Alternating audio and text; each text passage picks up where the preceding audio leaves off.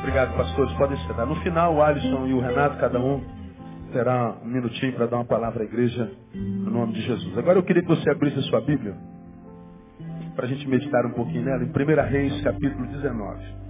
E você, Renato e Alisson, prestem bastante atenção no que eu vou ministrar para vocês nessa noite. Tem mais a ver com vocês do que com a igreja, ou talvez tenha mais a ver comigo do que com vocês. Quem tem entendimento, entenda. Primeira Reis, capítulo 19.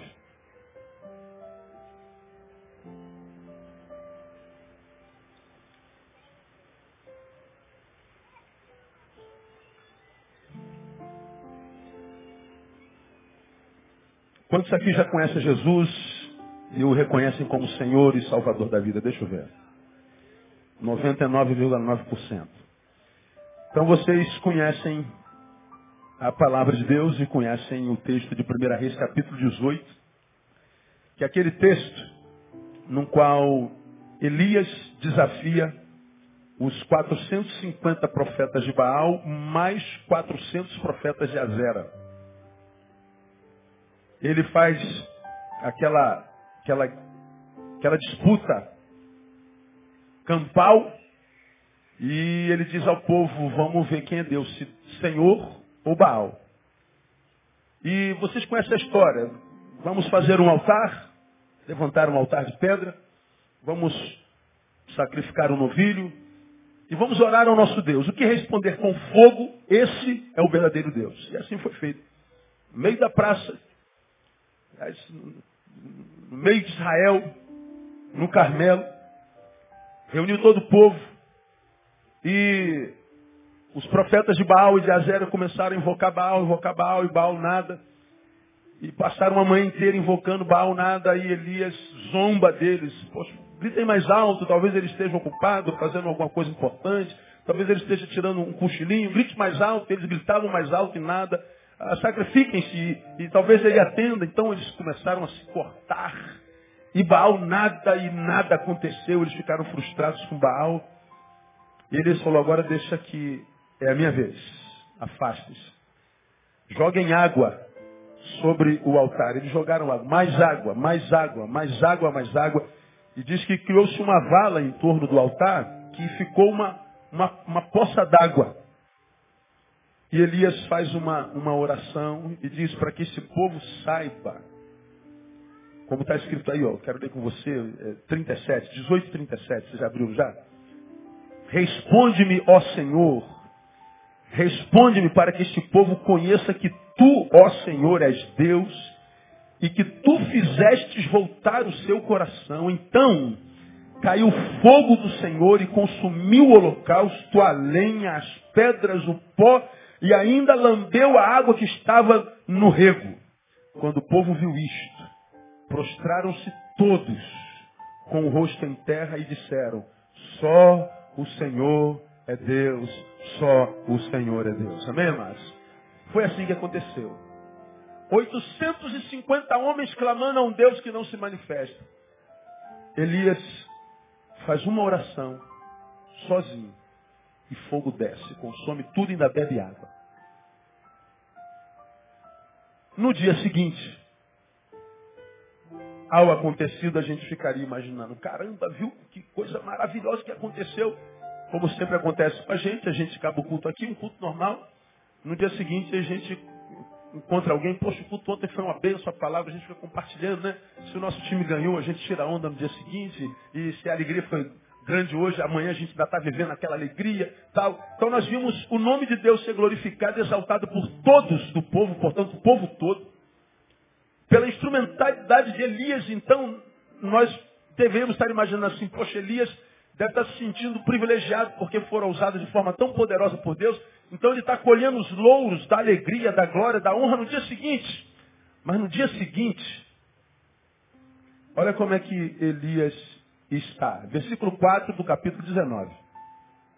Ele, Elias, porém, entrou pelo deserto caminho de um dia e foi sentar-se debaixo de um zimbro e pediu para si o quê? A morte. Dizendo, já basta, ó Senhor, toma agora a minha vida, pois não sou melhor do que meus pais. Senhor, não aguento mais. Chega, basta.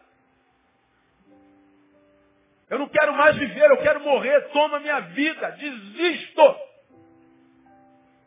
Não aguento mais isso. Isso o quê? Ontem ele teve uma vitória assim, fenomenológica, fenomenal, global. Ontem ele foi tremendamente honrado. Mas no dia seguinte, ele foge para o deserto em depressão profunda, desistindo da vida, pedindo para ser a morte. Aí a pergunta que eu faço, o que, que aconteceu entre ontem e hoje na vida do profeta? Feito da vocação de Elias? Porque ontem, antes do acontecido, ele está zombando dos profetas de Baal. Gente, porque gente, pula mais, grita mais. Faz mais sacrifício e corre, porque Baal pode estar tá dormindo, tirando onda, zombando. Na certeza do Deus que servia, autoridade tremenda. Os caras ralaram a, a manhã inteira não aconteceu. Então, eu vou mostrar para vocês o que, é um Deus de verdade. Então, todo mundo se afasta, ele chega com a maior moral, né? com, com a certeza do seu chamamento, da sua vocação, do seu ministério, da missão a cumprir. E ele diz, afastem-se, Deus. Eu não vou nem falar, gente, eu não vou nem falar muito, porque Deus não é pelo muito falar. Deus, para que esse povo saiba o que eu já sei, que tu és Deus, manifesta. Desceu fogo, o povo ficou doido. Só o Senhor é Deus, só o Senhor é Deus. Então o cara tinha uma, uma convicção do seu chamado, do, do, do para que, ele nasceu, do porquê que ele existe, qual a razão da sua existência. Um homem que tinha uma convicção tão grande do Deus que servia, da sua vocação. No dia seguinte, Renato Alisson, não quero mais. Quero morrer. O que, que aconteceu com a vocação de Elias? É sobre isso que eu queria conversar com vocês. Num dia, fogo, no outro dia, sequidão gratidão. Num dia, poder e glória, no outro dia, fraqueza e sentimento de derrota. Num dia, autoridade espiritual para mover o sobrenatural, no outro dia, uma pequenez, uma mediocridade desistente, que não dá ânimo nem para cortar o que, que aconteceu nesse ínterim, ou seja, entre o momento da glória e do poder e o momento do deserto e da vontade de desistir. Antes de tentar responder isso, isso é o Fluminense que já é campeão, é isso? Quantos tricolores nós temos aqui? Seis. Deus abençoe vocês. Parabéns pela sua vitória. Nos rendemos a, a, a sua campanha. Vamos aplaudir aos, aos tricolores aí, gente, em nome de Jesus. Eles merecem isso aí. Esse aplauso. Né? Pois é. É porque tem muito flamenguista, viu, Tricolor? Se fosse só Vascaíno, ia aplaudir reconhecendo. É isso aí. Pois bem, então, vamos voltar para cá, deixa o Fluminense lá. Se eles foram campeões, você continua duro. É. Pois é. Então, o homem, ele sai do momento de glória para o momento de, de, de, vontade de morrer. Antes de eu tentar responder o que, que aconteceu com a vocação dele, deixa eu só lembrar para vocês e para vocês que Elias é considerado como um profeta maior. É considerado o maior dos profetas maiores. Foi um dos homens mais usados por Deus em toda a história da humanidade. Um homem que, cujo ministério foi marcado por sinais e prodígios, um homem que via o Senhor, um homem que falava com o Senhor tete a tete, um homem que intimidade com Deus, um homem que tinha história para contar, história de relacionamento com Deus. Um grande homem de Deus, um homem grande. Então, com esse texto, sobre tudo se aprende, Renato e Alisson e amados meus, que mesmo os grandes têm seus momentos de pequenez. Mesmo os grandes têm seus momentos de crise. Mesmo os grandes, aos olhos dos homens, com histórico de vitória, com um passado marcado por conquistas, há hoje na vida desses homens, nos quais eles se sentem fuga e querem morrer. Aconteceu com Elias. Agora, o que, que aconteceu com Elias? Na minha concepção, eu quero compartilhar com vocês, vocês que estão iniciando o ministério, e compartilhar com alguém que já está há 23 anos nele. Quero compartilhar com você, que é produto do nosso ministério, é ministério conosco, que também será dele. O que que eu acredito aconteceu com Elias? Primeiro, Renato e Alisson. Para mim, Elias não soube lidar com popularidade.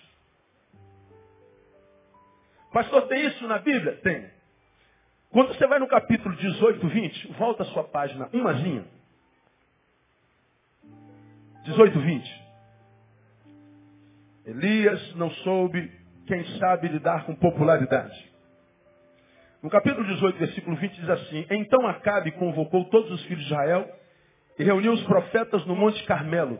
E Elias se chegou a todo o povo e disse: Até quando cocheareis entre dois pensamentos? Se o Senhor é Deus, seguiu, mas se Baal seguiu. O povo, porém, não lhe respondeu nada. No 20 diz: Acabe convocou todos os filhos de Israel. Quantos filhos ele convocou, irmãos? Todos. Então estava todo o Israel de Deus no Carmelo. Milhares, milhões de pessoas estavam lá. Isso aqui era não um BBB, mas era um BBI. Big Brother Israel. Estava sendo transmitido. Todo o povo viu o que aconteceu. A batalha de Elias, Elias com os profetas de Baal, todo o povo viu, como a gente vê o final do Big Brother, como a gente vê a Fazenda. São milhões, milhões, milhões, milhões de pessoas vindo. É um negócio extremamente popular. Elias, de uma hora para outra, se transformou num homem muito popular. Porque geralmente um profeta era um homem muito antissocial. O profeta, no tempo de Elias, era um homem esquisito, era um homem que vivia fora da cidade. Era um homem que não era muito popular porque ele falava em nome de Deus. E quando ele falava em nome de Deus, Renato, ele falava contra os pecados do povo e falava contra a injustiça dos poderosos. Quando o profeta com seu cajado vinha a ter com o povo ou a ter com os poderosos, os poderosos tremiam, porque sabiam que ele vinha trazer uma palavra da parte de Deus. E geralmente quando Deus se manifestava, era para dizer, você está andando errado. O povo se corrompeu. Nós vemos isso no livro inteirinho. Então, o, o, o, naturalmente, sociologicamente falando, o, profeta não era alguém é, é, muito querido, alguém muito amado, pelo contrário, ele era quase antissocial. Ele era um homem esquisito, porque ele falava em nome de Deus. E a sua palavra era sempre pesada, sempre grave. Portadores do recado do Deus que desaprovava o povo. Um exemplo disso a gente vê, volta mais uma paginazinha no capítulo 16 e você vai ver um exemplo disso. 16, 29. No 38 ano de Asa, rei de Judá, começou Acabe, filho de Onri, a reinar sobre Israel e reinou sobre Israel em Samaria 22 anos. Está falando de Acabe. Fez Acabe, filho de Onri, o que era mal aos olhos do Senhor, mais do que todos os que o antecederam. E como se fosse pouco andar nos pecados de Jeroboão, filho de Nebate, ainda tomou por mulher a Jezabel, filha de Etbaal, rei dos Sidônios, e foi e serviu a Baal e o adorou. Levantou um altar a Baal na casa de Baal que ele edificara em Samaria. No 33 diz, também fez uma azera, de maneira que Acabe fez muito mais para provocar a ira do Senhor Deus de Israel do que todos os reis de Israel que o antecederam. Então o texto está dizendo, Alisson, uh, Renato, irmãos, que Acabe foi o pior rei de Israel. Abandonou ao Senhor e criou dois ídolos, Baal e Azera. E ele construiu casas. Pois bem, Elias se apresenta diante de Acabe. No capítulo 17, versículo 1, diz assim: Então Elias, o tisbita, que habitava em Gileade, disse a Acabe: Vive o Senhor Deus de Israel, em cuja presença estou, que nestes anos não haverá orvalho nem chuva, senão segundo a minha palavra. O profeta aparece e diz: Olha aqui, rei. Assim diz o Senhor: não haverá chuva enquanto eu não disser chova por causa da sua deformação. O profeta não era querido. O profeta não era amado. O profeta não era, não era social. O profeta era um homem esquisito. Ele trazia palavras duras. Mas no episódio do Carmelo, todo Israel estava reunido. Ele viu aquela multidão clamando junto com seus profetas, seus profetas por Baal e nada. Então ele sozinho, contra 850 profetas, contra os olhos de uma multidão gigantesca, ele diz, Deus, desce. E o fogo desceu. Ele se tornou muito popular. Ele se tornou famoso. Ele se tornou um homem muito conhecido. Ele se tornou um homem extremamente conhecido pelo povo. E mais, a sua palavra era verdadeira. Diz a palavra de Deus que durante três anos não choveu em Israel. Muita morte de gente, de gados, de bois. Muita falta de comida. Muita necessidade, muita desgraça, muito. Até que três anos depois, Deus procura Acabe mais uma vez e diz assim, Acabe, agora vai chover de novo. Mas antes, eu quero que você e todo o seu povo saibam quem vai fazer chover. Então, acontece o episódio do Carmelo. Para que vocês saibam que não é Baal que vai fazer chover água, chover sobre vocês de novo. Não é Baal que tem poder sobre o céu. Não é Baal que tem poder sobre a terra. Vou mostrar para vocês quem é o Deus que faz chover na sua horta. Vou mostrar para você quem é o Deus que faz a sua vida florescer. Vou mostrar para você quem é o Deus que tem domínio sobre todas as coisas. E nós vimos o que aconteceu lá no Carmelo, no capítulo 18, como nós acabamos de ler. Aí acredito, Renato e Alisson, que da mesma forma como a mentalidade do povo que estava voltado para Baal e Azera mudou por causa de um ato de um fogo que desceu do céu sobre o altar, porque o povo, quando Moisés disse, vocês vão cochear sobre dois pensamentos até quando? Vocês têm que escolher quem é que vocês vão servir, quem é que vocês vão adorar. Diz o texto, o povo não respondeu nada. Mas depois que o fogo desceu, diz que o mesmo povo, todo o povo diz, só o Senhor é Deus. Um evento mudou a mentalidade do povo a respeito de Deus. Acredito que Elias acreditou que a mentalidade do povo a seu respeito também tenha mudado. Eu acredito que Elias acreditou que, da mesma forma como o povo reconheceu o serviço de Deus prestado ao seu povo, também reconheceria o seu trabalho. Da mesma forma como o povo adorou a Deus, demonstrando certo afeto e amor por ele, ele talvez tenha acreditado que ele também seria amado, que ele seria reconhecido, que ele seria honrado. Enganou-se. No dia seguinte, chega a Jezabel, esposa de Acabe, que ele havia matado os 850 profetas e havia humilhado a cada um deles. E Jezabel, no versículo 1 do capítulo 19, diz assim, Ora, Acabe fez saber a Jezabel tudo quanto Elias havia feito e como matar a espada todos os profetas.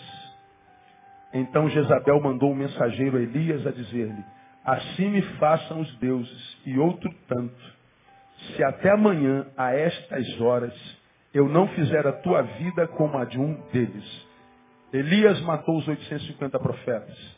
Jezabel está dizendo, amanhã nessa mesma hora você vai ser um deles.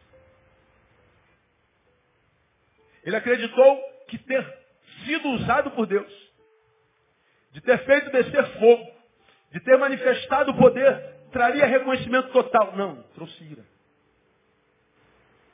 Trouxe ingratidão trouxe morte. ele se enganou com relação à popularidade. Depois de apresentar o verdadeiro Deus ao mundo, o que recebe é a ameaça de morte. Assim, Renato e Alisson, é toda a multidão. A multidão, na primeira fala, não disse nada. Mas porque ele fez alguma coisa interessante, a multidão aplaudiu, a multidão glorificou, a multidão exaltou, a multidão reconheceu, a multidão demonstrou afeto. Mas nunca se esqueçam que uma multidão é só uma multidão. E numa multidão não há consciência. Consciência é uma prerrogativa da individualidade, da subjetividade. O que há na coletividade é inconsciente. Daí vocês conhecem o tal do inconsciente coletivo. Quando nós somos levantados por Deus pastores para estar sobre um povo, sobre uma multidão, seja de 3 mil ou de 30, nós devemos servi-la independente do número que a mas a despeito disso não devemos nos impressionar com ela. Porque uma multidão que não tem consciência reage ao que acontece no momento cronológico. Num dia, eles glorificavam e reconheciam o profeta. Mas no outro, quando debaixo da ameaça, ela se retira e se dissipa, porque é só uma multidão. Portanto, nunca permitam que no ministério de vocês a motivação seja a multidão. Não se iludam imaginando que pelo fato de estar sendo usado por Deus hoje, você terá reconhecimento a partir de hoje, todos os dias, porque isso não é uma realidade. Elias foi usado num dos feitos mais impressionantes da Bíblia Sagrada. Procurem na Bíblia quantos feitos foram do tamanho desse. Talvez nenhum, ou talvez um ou dois. Nenhum impressionou tanto, nenhum alcançou tanta gente, nenhum trouxe tanta glória ao nome do Senhor. Mas no dia seguinte, ele estava deprimido querendo morrer. Porque ele achou que popularidade traz benefício ao ministério. Não traz. Isso se dá no caso de Jesus. Jesus num dia entrou em Jerusalém, a mesma Jerusalém, digamos. E o povo clamava, Osana, bendito que vem em nome do Senhor. Alguns tempos depois, a mesma multidão. Lá no Calvário gritavam o quê? Digam vocês. Crucificam. É a mesma multidão. Porque não há consciência na multidão. Há consciência de alguns indivíduos que a compõem. Portanto, quando pastor, nós nunca podemos nos impressionar com multidões. São só multidões. Daqui a gente aprende algumas coisas que eu quero compartilhar com vocês. Primeiro, nem sempre, Renato e Alisson, o valor que damos às coisas de Deus é similar ao valor que o povo dá às coisas de Deus. Querem ver onde muitos de nós estamos quebrando? Querem ver onde muitos de nós, pastores, estamos ficando pelo caminho? Querem ver onde muitos de nós somos tomados por cargas inumanas que fazem a gente adoecer, ter câncer, pirar, deprimir, chuta balde. É porque a gente abraça o ministério com tanto carinho, quando é verdadeiro isso. A gente faz com tanta seriedade. A gente não tem segundas intenções, só a primeira. De agradar o Deus que nos salvou e nos vocacionou. Deus conhece o coração de quem é fiel e quem não é. A multidão não. Mas Deus sabe quem é fiel e quem não é. Quando a gente faz de coração, com fidelidade, com seriedade, honrando a Deus por causa do chamado e da vocação, nós fazemos com tanto amor, valorizamos tanto a palavra, o ministério, a salvação, o serviço. E quando a gente prega, a gente imagina, porque a gente valoriza, que o povo dá o mesmo valor que você está dando àquilo que você prega. E nem sempre é assim. Por isso você faz com tanto carinho e não recebe na mesma proporção. Um exemplo eu dou. Eu recebo 150, 200 e-mails dia Pela misericórdia de Deus, eu sou um dos pastores mais requisitados do Brasil hoje. que recebe o maior número de convites. Em torno de 2 mil convites por ano. O ano tem 365 dias. Eu pregaria sete vezes por dia, todo dia. Todos os dias do ano. Se eu tivesse tempo para isso. Alguns e-mails, alguns torpedos, alguns testemunhos.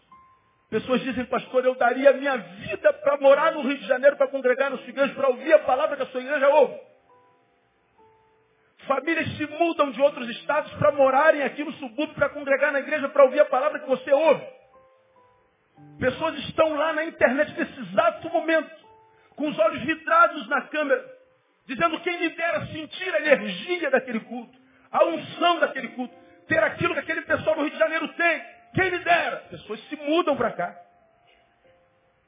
Não há um dia em que não haja alguém de outro lugar, de outro estado, que não venha para sentir o que a gente sente aqui todo dia porque nos acompanha. Ao passo que tem pessoas que estão aqui que podem receber isso, mas que não valorizam. Vem se der, se der, se não der, Deus, se der, faz, se não der, faz. Não der, Dão a Deus a sobra, como se Deus fosse mendigo. Dão a Deus o que sobra do tempo, dão a Deus o que sobra do dinheiro, Dão a Deus o que sobra de força. Dão a Deus o que sobra de si. Se sobrar alguma energia, Deus eu vou, eu te dou. Se sobrar algum recurso, Deus eu te dou, eu compartilho. Se sobrar Deus algum tempo, eu dou também, porque eu estou muito ocupado com as minhas coisas. Enquanto há pessoas do lado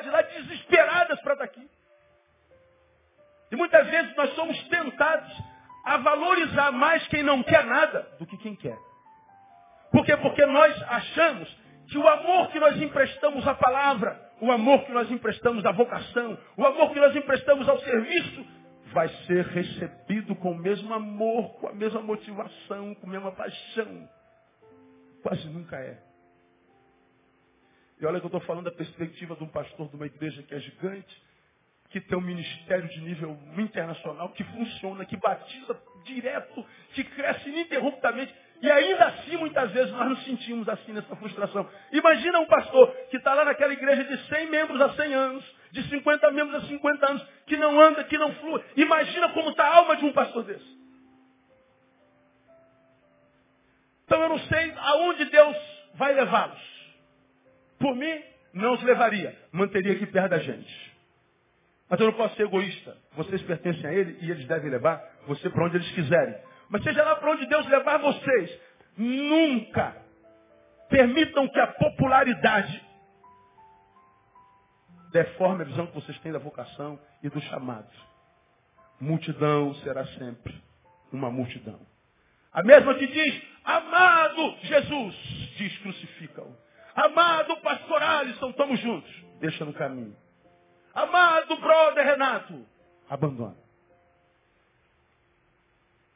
Por quê? Porque nem sempre o valor que damos às coisas de Deus é similar ao valor que eles dão às coisas de Deus. Para Elias, apresentar Deus para aquela multidão era dar o melhor que se poderia dar a alguém. Vou mostrar para vocês quem é o verdadeiro Deus. Vou tirar vocês da ignorância.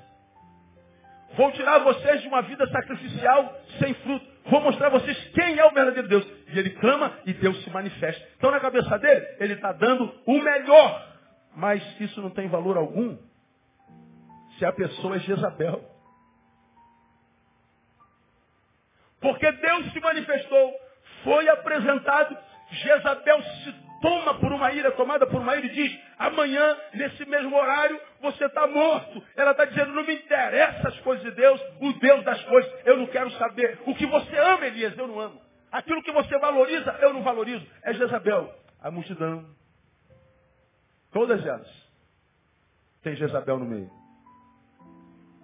Dá uma catucadinha quem está do seu lado e pergunta, você é Jezabel? Pergunta ele.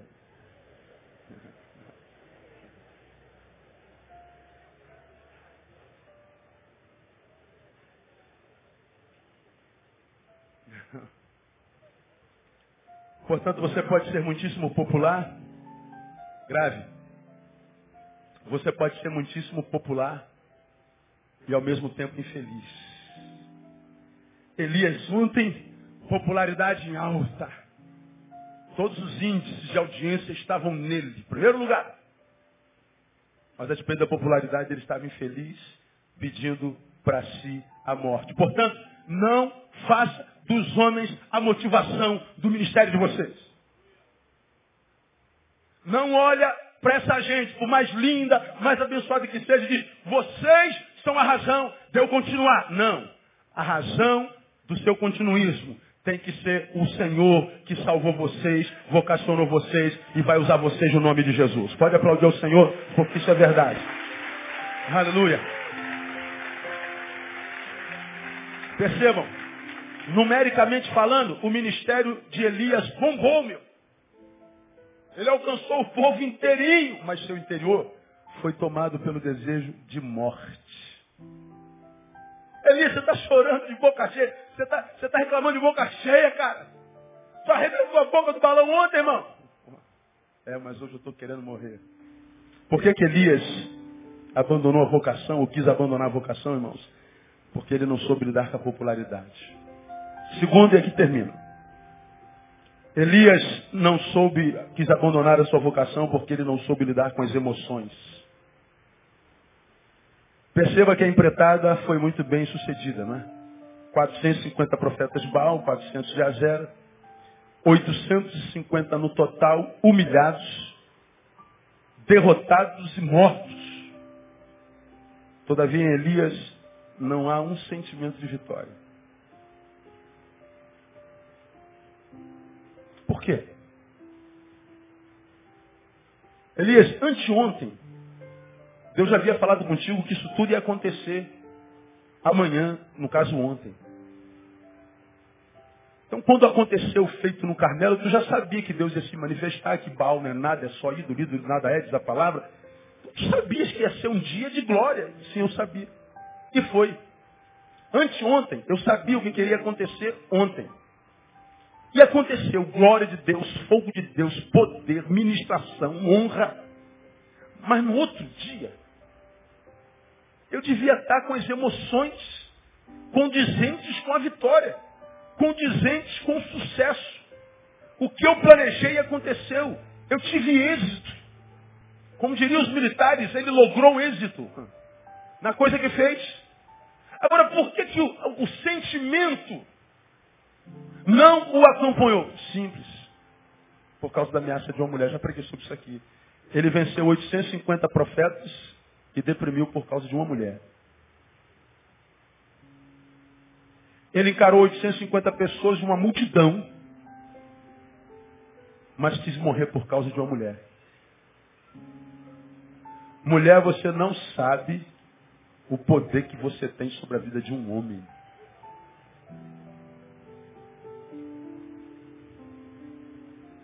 Como que um cara encarou 850 homens e quer morrer de uma mulher simples? se a análise fosse lógica, pensem comigo. Uma pessoa me ameaça, eu quero morrer. Então, se uma pessoa exerce esse poder sobre mim, e se uma outra pessoa me elogia, o que, que eu deveria querer? Uma me ameaça, eu quero morrer. Uma me elogia, o que, que eu tenho que fazer? Quero viver. Se uma me, me, me critica, eu quero morrer. E se uma me elogia? Eu deveria querer viver. Uma diz, eu te amo, pastor. A outra diz, eu te odeio, pastor. Se uma diz, eu te odeio, pastor, eu deveria querer. E se uma diz, eu te amo, pastor, o que, que eu deveria querer? Viver. Um diz assim, pastor, estamos juntos. Eu deveria querer. E outra diz, pastor, estou fora. O que, que eu deveria querer? Morrer. Então, poder de uma pessoa. Agora, se uma diz, eu te odeio. E 850 diz, eu te amo. Como é que era para Elias estar? Muito, muito, muito, muito bem. o que, que aconteceu? No ministério não há lógica.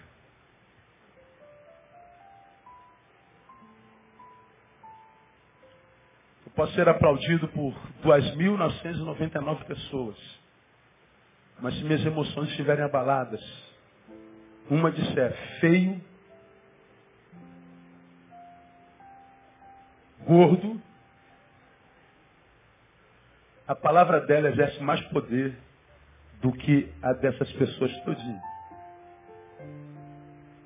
Acontece comigo, com vocês e com qualquer um de vocês. Quando uma pessoa diz para você assim, poxa amiga, você está tão bonita. Poxa, seu cabelo ficou, olha, 10. O que você fez no cabelo? Fez nada, só está fazendo elogio. Você está tão bonita. Dá uma massageadinha no ego, mas dura cinco minutos.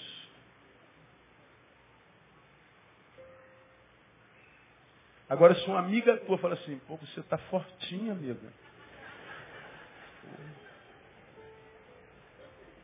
Não te chamou de gorda, não, você está fortinha. Você vai perder a amizade. Você vai trabalhar com ela. Você vai dormir com ela. Não vai sair mais da frente do espelho procurando a borracharia. Aonde que eu estou gordinho? Aonde que eu estou fortinho? Ela está com inveja de mim. Aí tu começa a lucubrar. É inveja, é despeito, é olho grande. Uma, você está fortinha. Amanhã você acorda com ela, na sexta-feira você está com ela, porque a palavra foi contrária. Ainda que mais cem pessoas digam assim, você está tão bonita, amiga. A palavra daquela que disse, você está fortinha, exerce um poder muito maior do que, mas eu estou falando besteira não. Pois é, conosco acontece a mesma coisa. Há pessoas que sabem disso. Por isso, Renato e, e, e, e Alisson, lembrem, não há lógica no ministério. Se não estivermos preparados, um fracasso terá mais poder em nós do que mil vitórias. Por que a vitória contundente de Elias não falou mais alto do que a ameaça de uma mulher? Porque ele não estava bem consigo. Suas emoções não estavam saudáveis. Suas emoções não estavam no lugar. Suas emoções estavam abaladas. Certamente. Portanto, aprenda. Procurem ser homens de Deus. Mas nunca se esqueçam. Vocês são homens. Com isso, eu estou querendo dizer o seguinte. Vão devagar. Não tenham pressa. Esse desespero porque foi consagrado pastor. De provar para o pastor Neil que eu não fiz uma besteira consagrando vocês. De provar para os pregadores, Renato, que você é um pastor de verdade de provar para os homens, Jales, que o pastor Neil acertou, que Betânia fez um bom negócio consagrando você. Não vivam para provar nada para ninguém. Calma. Saibam quem estão no Senhor. Porque a aprovação precisa vir dele no nome de Jesus. Guarda essa palavra no seu coração. Se você vai aplaudir ao Senhor, aplauda forte e faça isso com convicção. Aleluia. Quando a gente começa no ministério, a gente quer provar para todo mundo de que a gente é capaz. De que vocês fizeram um bom negócio mim. Eu me lembro quando eu tomei posse aqui, 17 de outubro de 1992. Uma pessoa, ah, no, no, no, domingo seguinte, tomei posse no sábado, domingo seguinte, ele apertou minha mão e falou assim, pastor, eu estou indo embora, porque alguém me disse uma coisa a seu respeito e eu concordo com ela e eu não vou ficar. Eu falei, o que, que disseram? Disseram que o senhor não tem competência para pastorear uma igreja como essa. Pô, a igreja é 50 pessoas, meu. O senhor não tem competência. Renato Alisson, eu fiquei com aquela palavra dentro de mim. Ó. Você não é competente, você não é capaz, você não, você não, você não. De 92, de 90 até 97, nós batizamos seis pessoas.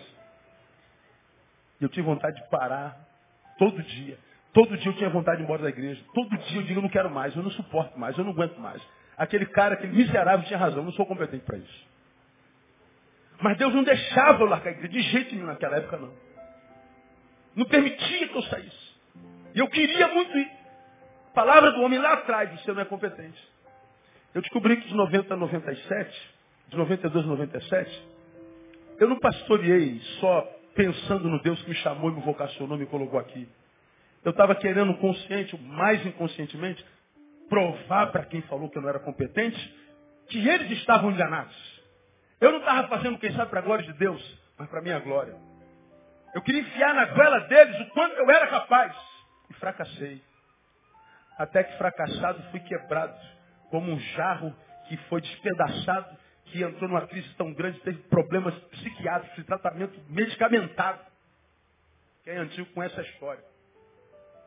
E disse a Deus, Deus, eu entrego, eu não aguento mais.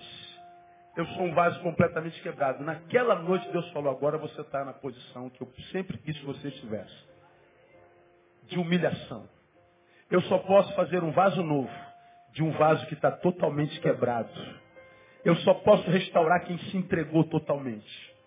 Ou você se entrega totalmente, ou eu não tenho nada de você. Ou você faz para minha glória ou não faz nada. De 97 para 99, mais de 600 batismos. Como é que você explica um negócio desse? Hoje Betânia é reconhecida mundialmente. Não gastamos um centavo com mídia. Não gastamos um centavo com televisão. Não tem foto minha em lugar nenhum. Ninguém conhece a cara do sujeito. Não trazemos nada de glória para a gente.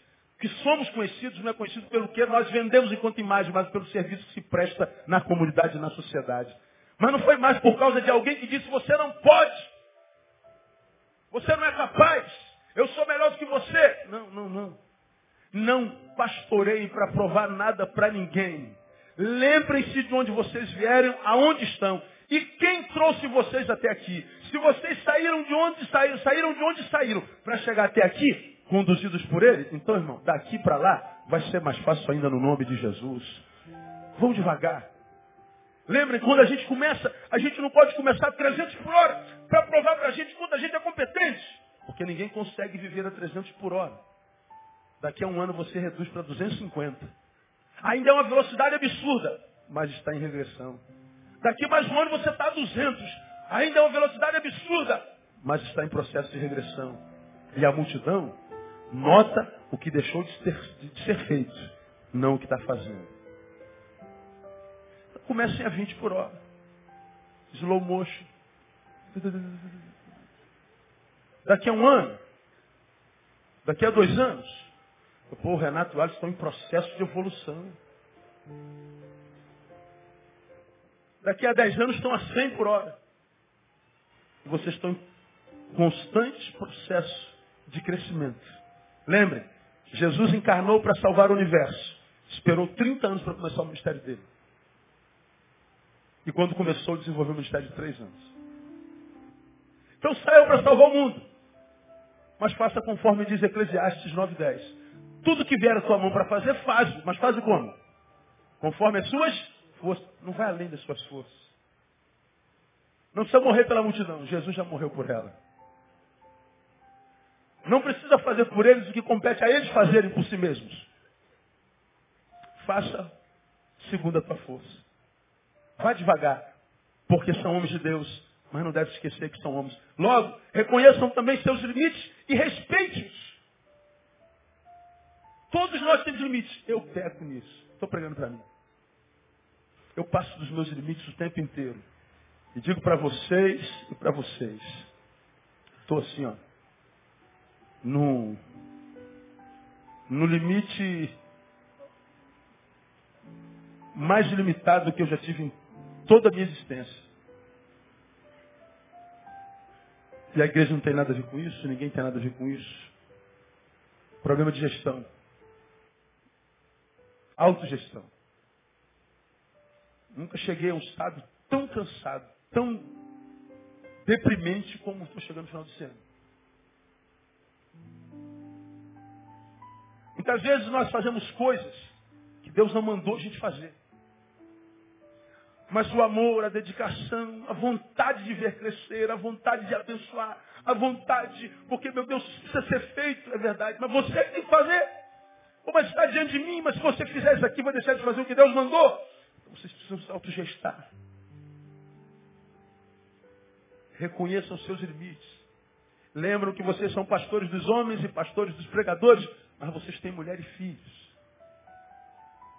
Vocês têm um corpo que precisa de lazer, precisa de prazer, precisa de amizade, de boa alimentação, precisa de sol, precisa de descanso. Sejam homens de Deus, mas nunca se esqueçam que são homens. Portanto, não tentem sozinhos. A igreja evangélica no Brasil, estou terminando, temos aprendido a nossa igreja. Ela nasce como? Divisão interna. A igreja evangélica no Brasil, ela não cresce por estratégia missionária. Não. É um copastor que é tomado por um espírito, que ele diz sempre que é o santo, que faz com que ele se veja melhor do que o pastor. E esse espírito que o faz com que ele se veja melhor que o pastor, diz para ele, é o que ele diz, está mandando com que ele abra um trabalho no outro lugar que seja dele. Mas ele abre o trabalho no outro lugar que seja dele, mas com a ovelha de quem? Do pastor da, da, da ovelha do local. 90% das igrejas evangélicas nascem assim. Nascem em rebelião. Aconteceu aqui há bem pouco tempo. Todas, quase todas nascem assim. Um espírito que eles dizem é o santo. Vou para aquele trabalho. Mas o trabalho que seja meu, onde eu seja o número um. Onde eu seja o primeiro. É a síndrome do número um. Eu quero carreira solo, Renato.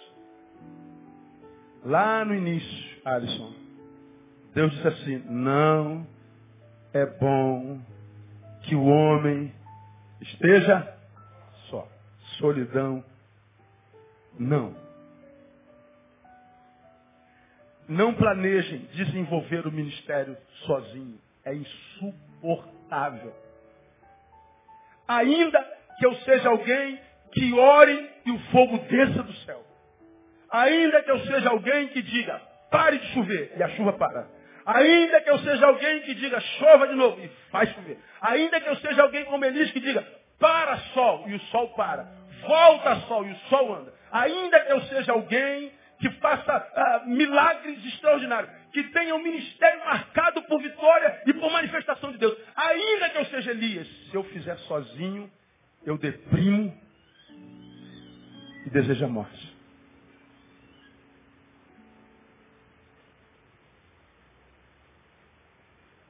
Mesmo Jesus, quando esteve entre nós,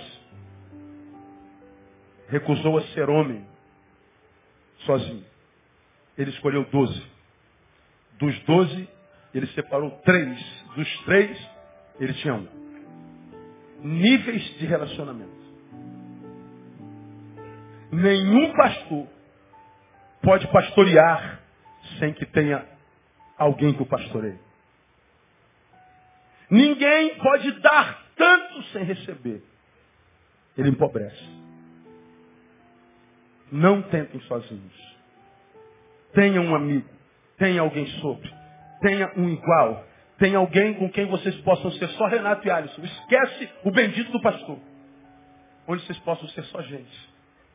E vocês vão ver que se vocês forem assim, vocês talvez nunca passarão pelo que Elias passou, mesmo sendo quem foi. Diante do esposo, por fim, duas considerações. Com Elias aprendemos. Primeiro, o vocacionado pode perder a motivação para o chamado. Elias era um vocacionado, seu histórico, seu ministério comprovava isso. Mas chegou um momento que ele entra na caverna e diz, Deus, perdi, desculpa a palavra, tesão pelo ministério. Perdi. Perdi a motivação. Basta.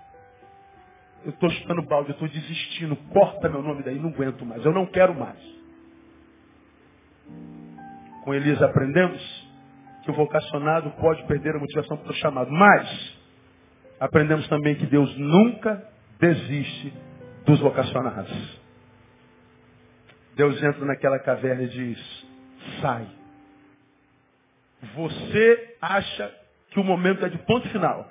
Mas eu digo para você, ainda é momento de vírgula. Volta e unge um outro profeta em seu lugar. Vai e unge Azael, rei da Síria. Vai, unge a Jeú, rei sobre Israel. Vai e unge, vai e unge. Unge até o que vai te substituir. Porque você está colocando ponto final, mas eu não. Eu ainda não desisti de você. Então, meus amigos, queridos filhos, cuidado para não perder a vocação. A gente perde quando confunde popularidade com sucesso. A gente perde quando a gente acha que não precisa tratar das emoções. Agora, quando a gente não se ilude com multidão, e quando trata das emoções, sendo homem de Deus sem esquecer que é homem, meu amigo, cai dentro. Porque Deus vai dar vitória e os fará sobressair e serem uma bênção aonde quer que vocês estejam. Seja assim na vida de vocês, para a alegria de vocês e para o nosso bem. Igreja Batista Betânia nesse lugar. Igreja a qual somos, da qual participamos e fazemos isso com muito orgulho. Deus abençoe vocês. Em nome de Jesus. Vamos aplaudir ao Senhor. Aleluia.